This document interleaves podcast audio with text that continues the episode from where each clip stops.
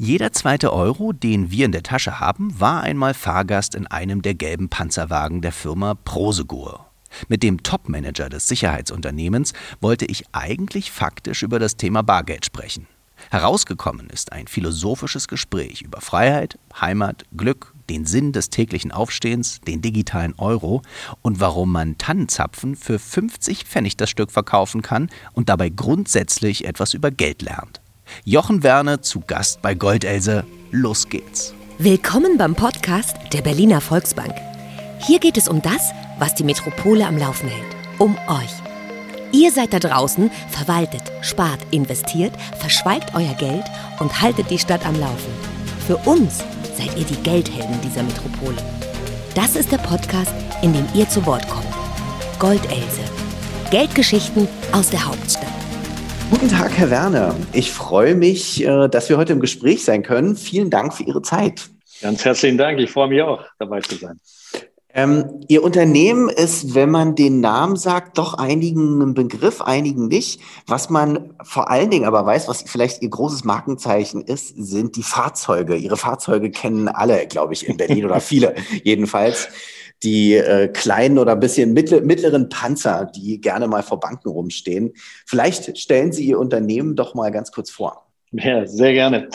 Das stimmt. Also das Markenzeichen ist wirklich äh, unsere gepanzerten Fahrzeuge in dieser ganz speziellen, sehr gelben Farbe, wenn man das gelb-goldenen Farbe mit der Aufschrift Posigur drauf und die fallen dann durchaus auf. Aber es ist oftmals so, ich bin seit 16 Monaten, äh, habe ich das Vergnügen, bei Prosigo in der Geschäftsleitung zu sein und dort äh, zuständig für die Geschäftsentwicklung auch äh, zu zeichnen, dass vorher fällt einem das Fahrzeug weniger auf und das, wie man ein neues Auto hat oder irgendwas Neues hat, plötzlich sieht man es jeder Ecke. Und äh, das ist natürlich auch so, wenn äh, man weiß, dass Prosegur insgesamt in Deutschland über 900 dieser Fahrzeuge hat und über 40 Prozent aller Gelder, aller Bargelder in Deutschland transportiert als Marktführer quasi wenn man sich das Ganze anschaut, wie viel Geld wird da hin und her transportiert, über jeden zweiten Euro, den man so in der Tasche hat als bares Geld, hatten wir mindestens einmal in der Hand oder mehrfach.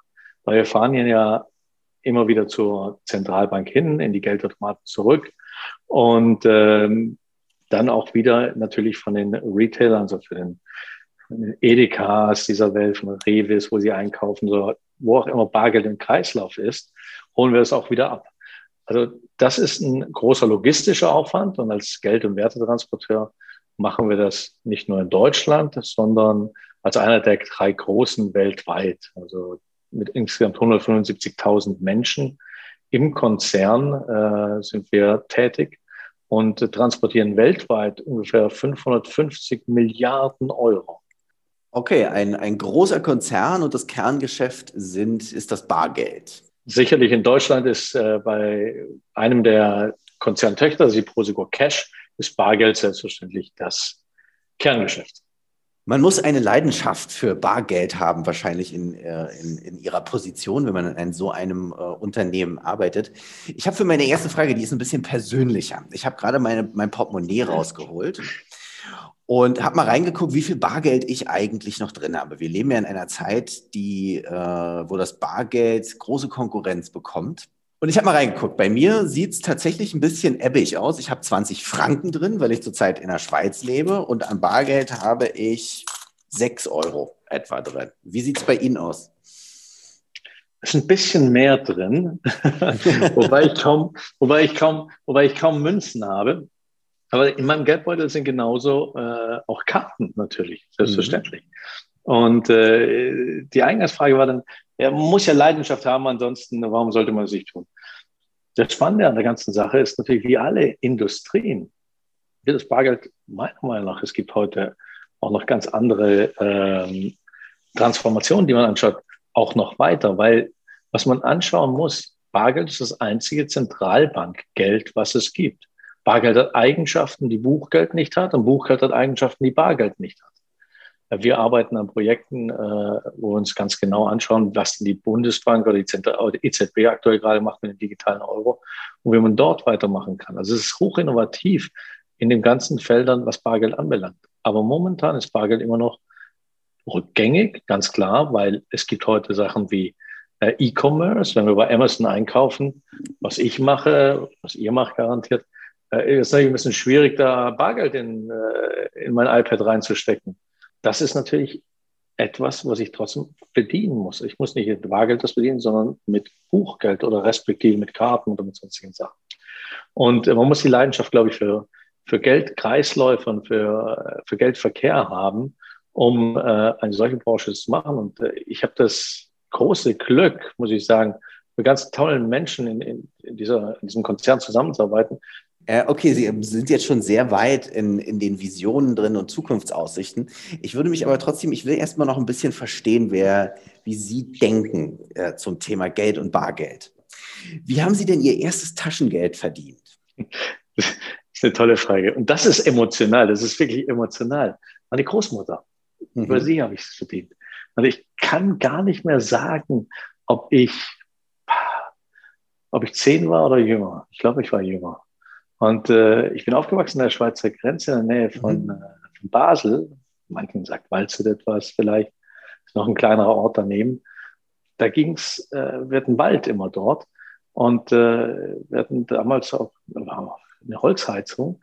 Und äh, getrocknete Tannenzapfen sind ein gutes Heizmittel. Und ich bin als mit meiner Schwester, als Kinder sind wir mit so großen Säcken quasi in den Wald und im Leiterwagen gegangen und haben Tannenzapfen gesammelt. Und für jeden Tannenzapfen gab es 50 Pfennig.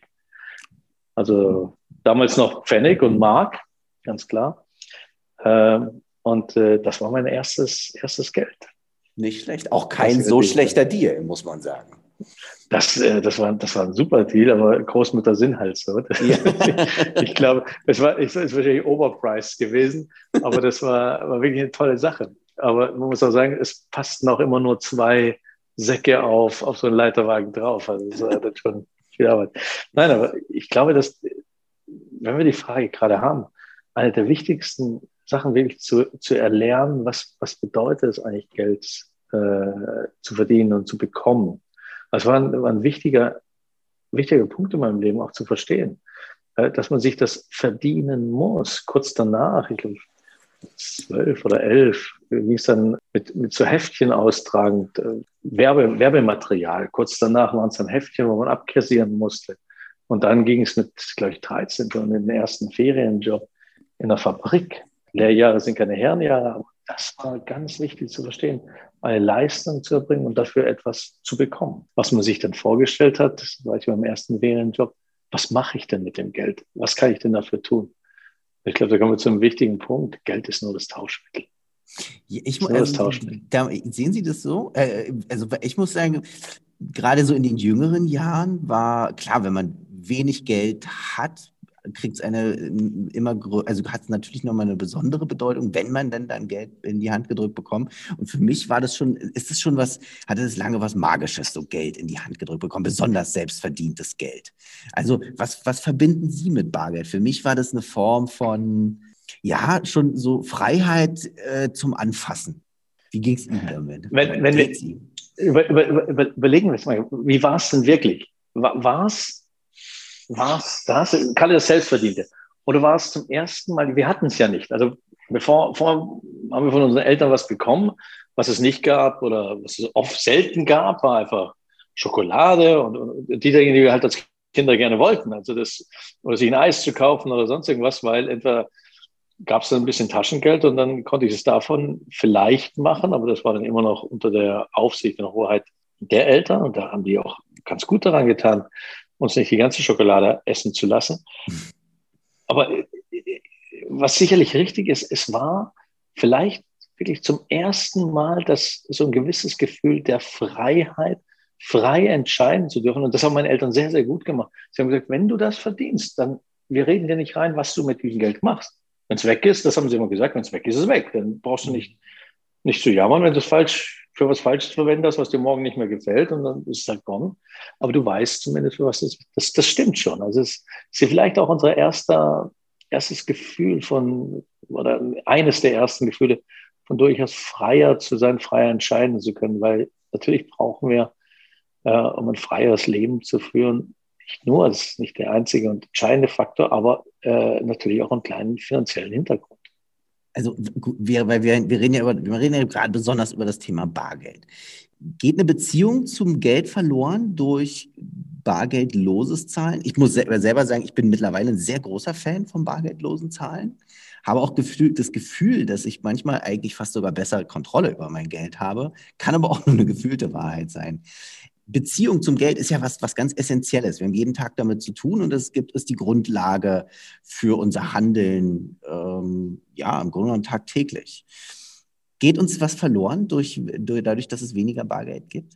Wir sprechen hier gerade über den erzieherischen Effekt. Also, wie erlerne ich Wert? Wie erlerne ich Wert für Geld quasi? Ich glaube, dass es leichter ist, jemandem einen Wert zu vermitteln, wenn man das physische Medium beispielsweise des Bargeldes hat. Man kann es anfassen, man weiß, okay, das hat diesen Wert, für das die Korrektiv ist. Ich habe eine gewisse Vergleichbarkeit, wie wenn ich nur in der virtuellen Welt unterwegs bin. Das ist ganz interessant, wenn wir heute wie heute auf, auf viele neue Themen auch schauen, wenn wir auf Cryptocurrencies schauen, über die, auf, die, auf die Diskussion äh, um den Hype von Bitcoins und ähnlichen äh, Sachen, dann was ist wirklich, da wird ja auch die Frage gestellt, was ist wirklich der Wert dahinter? Und vielen ist das schwer, äh, schwer vorstellbar und schwer greifbar, was es wirklich ist. Und das habe ich natürlich, gerade wenn ich es erlerne als Kind, was Bargeld bedeutet, ist es natürlich einfacher und äh, schwieriger äh, hinzugehen und äh, oder einfacher, das mit Bargeld zu machen, als wenn ich es einfach nur virtuell mache. Wie bringt man Kindern Geld überhaupt heutzutage bei? Haben Sie Kinder? Ja, Patenkinder, zwei wundervolle Patenkinder habe ich. Die sind aber auch schon fast über das Alter hinweg, dass sie, dass sie erlernen müssten, wie man mit Geld umgeht. Ähm, von dem her müsste man vielleicht nochmal in die, was heißt jetzt, Generation Set quasi, quasi reingehen und noch, noch früher. Ich glaube, dieses Erlernen von Geld und Werten findet wahrscheinlich statt ja 10 bis bis 20 oder 10 bis, 10 bis 15 vielleicht, dass man wirklich Einschätzungen äh, lernen kann, ähm, was Geld anbelangt. Mhm. Was Geld anbelangt. Über die Wichtigkeit von Geld, das ist natürlich, jetzt wird philosophisch. Mhm. Ähm, das ganze Thema äh, macht Geld glücklich oder was bedeutet es und so weiter. Das ist ein anderes Thema.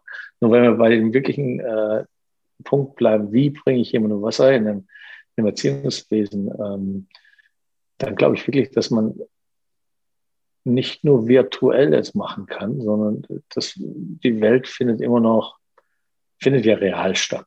Das heißt, ich muss etwas leisten, das kann auch egal was sein. Das kann, ich kann theoretisch meine ganze, mein ganzes Leben auch von, von immer lernen, von, von etwas.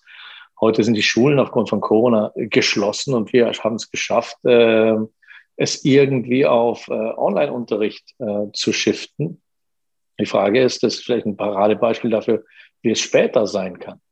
Ähm, und kein Präsenzunterricht. Und dann könnte es sein, dass ich mein ganzes Leben, und theoretisch ist es möglich, selbstverständlich nur noch virtuell verbringe. Ähm, ich muss allerdings unterscheiden, glaube ich, zwischen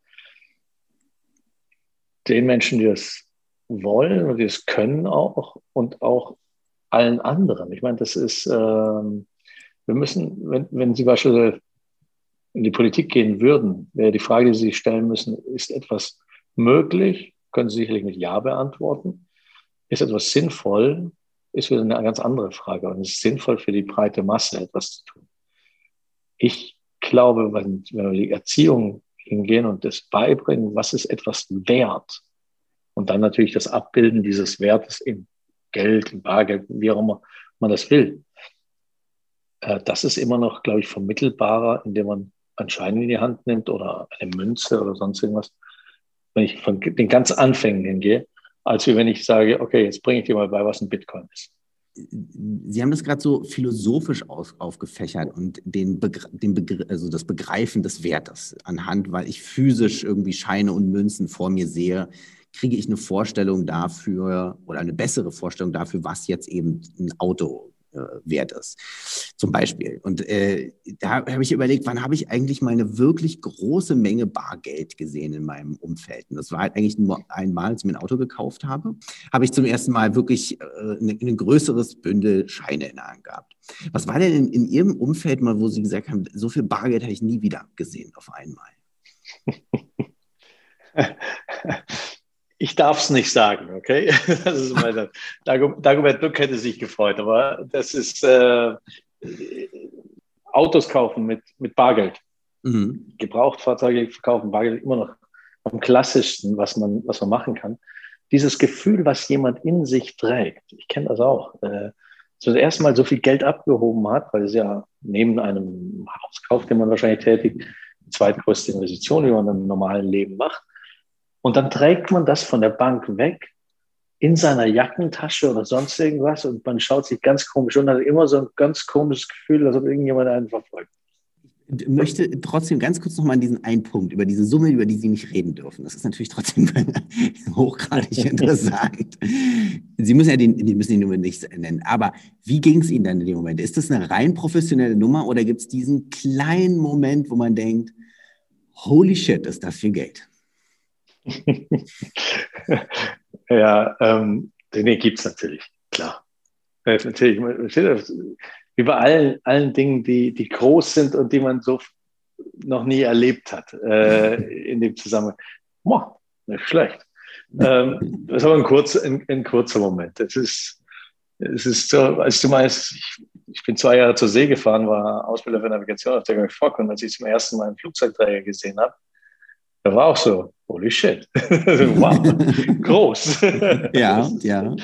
Das ist, das stimmt, ja. Das, dieses Gefühl, so viel Geld vor sich zu haben, dass man denkt, äh, damit könnte ich jetzt zwei Leben äh, mich auf eine Insel setzen und müsste nie wieder einen Finger rühren.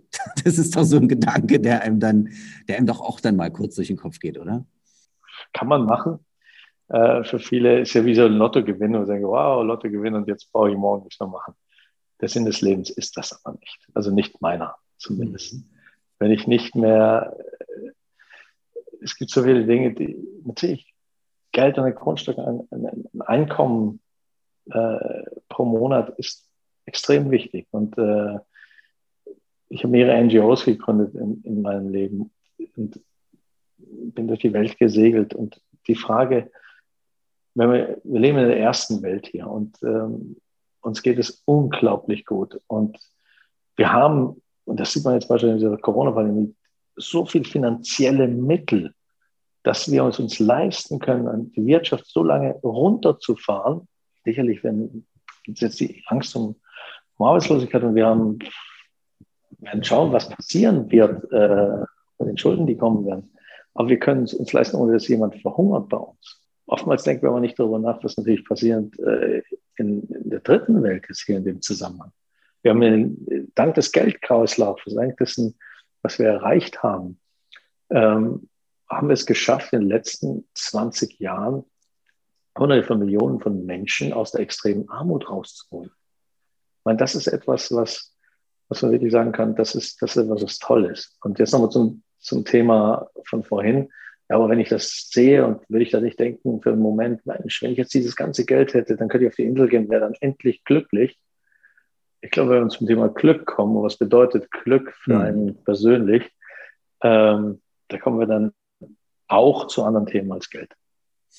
Ja, Glück und Geld, das ist, wird ja, wird ja, ich, ich, ich wehre mich ja ein bisschen dagegen, immer zu sagen, Geld macht nicht glücklich. Äh, klar macht Geld allein ist nicht eine glücklich. Ist, ist eine Plattitüde, aber ich muss ja jetzt schon sagen, ja, ist ein bisschen eine Definition von Glück. Äh, aber wenn man jetzt so dieses Gefühl, man hat mal, man hat so viel Geld auf dem Konto, dass man ein bisschen Bewegungsspielraum hat. Es geht ja nicht immer gleich sofort um ausgesorgt und einen, einen Lottogewinn. Das kann ja sowieso kaum jemand eigentlich von sich sagen. Aber das Gefühl, man hat jetzt den Freiraum, muss nicht jeden Cent vielleicht zweimal umdrehen ähm, und kann sich vor allen Dingen auch um, also der Luxus ist ja eigentlich darin, dass man sich um andere Sachen gezielt kümmern kann und nicht allein sich ähm, darum sorgen muss, Geld auf dem Konto zu haben, um die Rechnung zu bezahlen. Also von daher ist, ich finde, für mich ist das ein Glücksgefühl, genügend Geld zum Leben zu haben. Ja, stimme ich zu. Kommen wir zurück zu, vielleicht ganz kurz zur Kindheit. Ja. Vielleicht dieses eine Erlebnis, wenn ich das erzählen darf. Das war in diesem, diesem, in diesem Job, den ich, mein erster Ferienjob, den ich hatte, sechs Wochen bei einem großen äh, Hersteller für, äh, für Büromöbel ähm, in der Elektrikerabteilung dort. Mhm. Und äh, sieben Uhr stand ich dort äh, in, mein, in dem Blaumann, den mir mein Vater gegeben hat und äh, war bereit zu arbeiten. Man hat mich zwei Leuten zugewiesen, äh, sicherlich sehr gute Elektriker. Und äh, die haben zu mir gesagt, okay, alles klar, äh, jetzt gehst du mal für zwei Stunden da hinten ins Lager, setzt dich irgendwo hin und äh, wartest und kommst um neun Uhr, treffen wir uns wieder zur ersten Pause. Und ich habe mich in dieses Lager gesetzt. Ich weiß wie heute, ich habe 7,75 Mark die Stunde verdient. Und äh, saß dann dort in diesem Lager und habe dann fast die ersten zehn Minuten da oder und habe gedacht, wow, ich habe jetzt gerade, ich saß hier zehn Minuten einfach nur rumsitzen und ich habe über einen Mark verdient. Und dann habe ich hoch und runter gerechnet. Und äh, so, ja, wenn ich jetzt um, um neun oder nach zwei Stunden habe ich über 15 Mark verdient. Und dann natürlich umgerechnet, was nicht die 15 Mark sind das Punkt gewesen. Was kann ich mit 15 Mark machen? Ich kann ins Kino gehen, zweimal äh, und so weiter. Und da dachte ich, wow, das ist, das ist toll. Das ist mhm. wirklich klasse. Und äh, hoch und runter gerechnet, ähm, viel ich am Ende des, äh, der Ferienzeit verdient habe, was ich mir dann kaufe. Das war damals ein Kassettendeck, wollte ich mir unbedingt kaufen von, von dem Geld für eine Stereoanlage. Und das ist so visualisieren. Und ich glaube, visualisieren ist ganz wichtig. Wenn man etwas macht, ist Geld das zweite, visualisieren, was man erreichen möchte.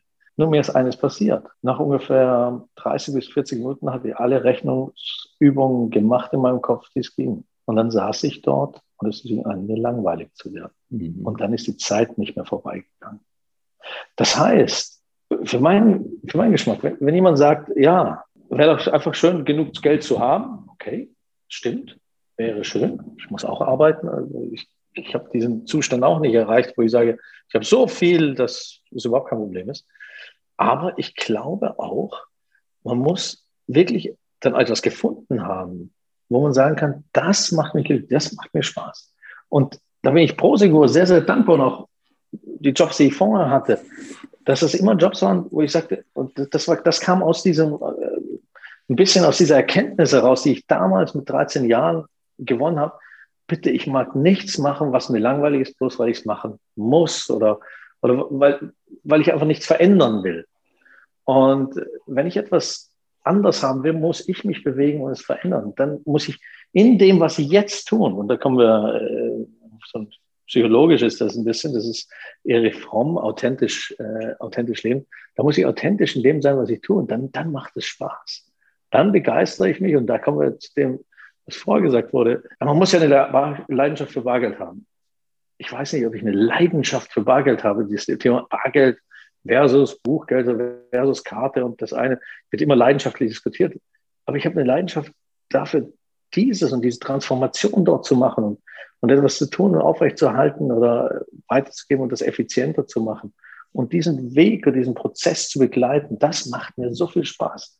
Und das äh, machen zu dürfen in einem Unternehmen äh, und das voranzubringen und, und zu schauen, dass, dass die Kollegen und Mitarbeiter, dass wir alle gemeinsam weiterhin Jobs haben, ob es dieselben sind, ob es andere sind oder wie auch immer, neue Geschäftsprozesse zu entwickeln. Das ist das, was Leidenschaft ist im Job und Spaß macht. Okay. Sie haben gerade schon ein, ein Zitat gebracht, und zwar ein sehr schönes von Herrn Fromm. Erich Fromm. Ich habe auch ein Zitat rausgesucht, was ich äh, sehr spannend finde, und zwar von Reinhold Messner. Nicht ganz äh, die philosophische Liga wie Fromm, aber trotzdem äh, jemand, der auch äh, hoch hinaus ist in, in seinem Leben. Und der hat einen schönen Satz gesagt, und zwar Lebenslust durch, das ein, durch den Einsatz des Lebens. Lebenslust durch Einsatz des Lebens. Haben Sie schon einmal die Erfahrung gemacht, dass das Riskieren von Geld das Leben lebendiger macht? das Riskieren von Geld das Leben lebendiger macht. Ich könnte mir, das ist mehr so, ein Spekulationsthema, gehe ich davon aus, dass es, dass es das ist. Was ich, ähm, ich möchte weniger sagen, dass es das Riskieren von Geld ist, sondern wie gesagt, also wenn wir Geld als Tauschmittel nehmen oder sonst irgendwas, ja, ich habe die Erfahrung gemacht, äh, dass man hingehen kann und sagen kann, okay, ich möchte mich an einer Firma beteiligen, beteilige mich äh, an einer Firma aktiv und finanziell auch. Ähm, und das macht es lebendiger, weil es plötzlich etwas ist, was man, was man kennt. Oder wenn man beispielsweise hingeht und sich mit dem Aktienmarkt beschäftigt und äh, Gewinne einfährt, dann macht es das auch. Da sagt man, wow, jawohl, das, das ist etwas, was mich, was mich bewegt und was, äh, was ein bisschen lebendig macht. Genauso macht lebendig, wenn ich das Geld wieder verliere. Also das, äh, es geht nicht nur in die eine Richtung, sondern auch in die andere Richtung. Und sicherlich ist das so ein bisschen wie dieses, äh, was vorher gerade gesagt wurde, wow, was ist, was ist das? Und bewegt ein wenig. Ähm, dass ich jetzt allerdings der große Spekulant bin und irgendwie meinen Kick aus, aus schnellen Aktientrades ziehe, das bin ich nicht. Das, das, äh, das kann ich nicht sagen. Gut. Was, was, würden Sie denn sagen, was in, in Ihrem Leben die schlechteste finanzielle Entscheidung war, die Sie je getroffen haben? Sicherlich viele schlechte Entscheidungen getroffen. aber, äh, was, was, war, was war die schlechteste finanzielle Entscheidung? Ich festmachen an einer Sache kann ich es nicht. Und die beste finanzielle Entscheidung? War doch klar, dass das jetzt kommt. die beste finanzielle Entscheidung. Ich habe eine kleine Immobilie gefunden, die habe ich spontan gekauft und ich habe mich von ersten Tag darin, wirklich ganz klein ist das, zu Hause gefühlt. Und viel unterwegs gewesen in, in der Welt. Aber so ein Gefühl zu haben, das ist mit dem Preis vielleicht nicht aufwiegbar. Das ist, was ich sagen kann. Schön, das ist gut. Also ich finde auch, das sind Dinge, wo man sagen kann, Geld macht eben doch glücklich bis zu einem gewissen Grad, wo wir dann wieder ja. bei dem Punkt sind. Also auch eine Form von Freiheit, sich zu gönnen, zu sagen, ich kaufe mir ein Stück Heimatgefühl, wenn man mhm. dazu in der Lage ist. Das ist eine schöne, das ist eine schöne Sache. Wir sind sehr philosophisch ge gewesen, ähm, haben, haben auch das nächste Thema, worüber ich kurz reden möchte, auch schon angetippt. Und zwar, die EU arbeitet an einer eigenen Kryptowährung. Kann man das so nennen? Der digitale Euro. Ähm, Sie haben schon gesagt, der wird kommen. Bedeutet das nicht, dass Prosegur da ein Problem bekommt? Sie, Sie sind nun auch im, in Cyber Security. Das könnte ich mir vorstellen, dass das wahrscheinlich dann ein Strang ist, der da wachsen könnte. Aber sehen Sie sich davon nicht bedroht von solchen Entscheidungen, die auf EU-Ebene gefällt werden? Nein. Ähm, wenn, wenn man die äh, EZB, also wir sind in engem Austausch äh, mit der EZB wie auch mit der Bundesbank.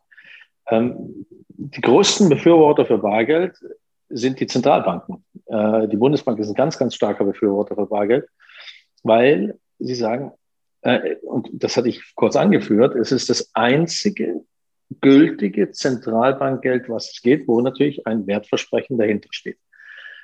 Jetzt äh, sollte man, egal in welchem Bereich man, man arbeitet, sollte man nie den sagen, der Status quo, der aktuell existiert, äh, wird für alle Ewigkeiten existieren. Und ich glaube, gerade wenn man im Bereich, äh, was ja bargeldlastig ist, wie unser Bereich, ähm, arbeitet, darf ich nicht hingehen und sagen, jawohl, äh, Bargeld wird in dieser, in dieser Umlaufmenge, wie wir es haben, was, was, was Transaktionen anbelangt, für alle Ewigkeit zu sein.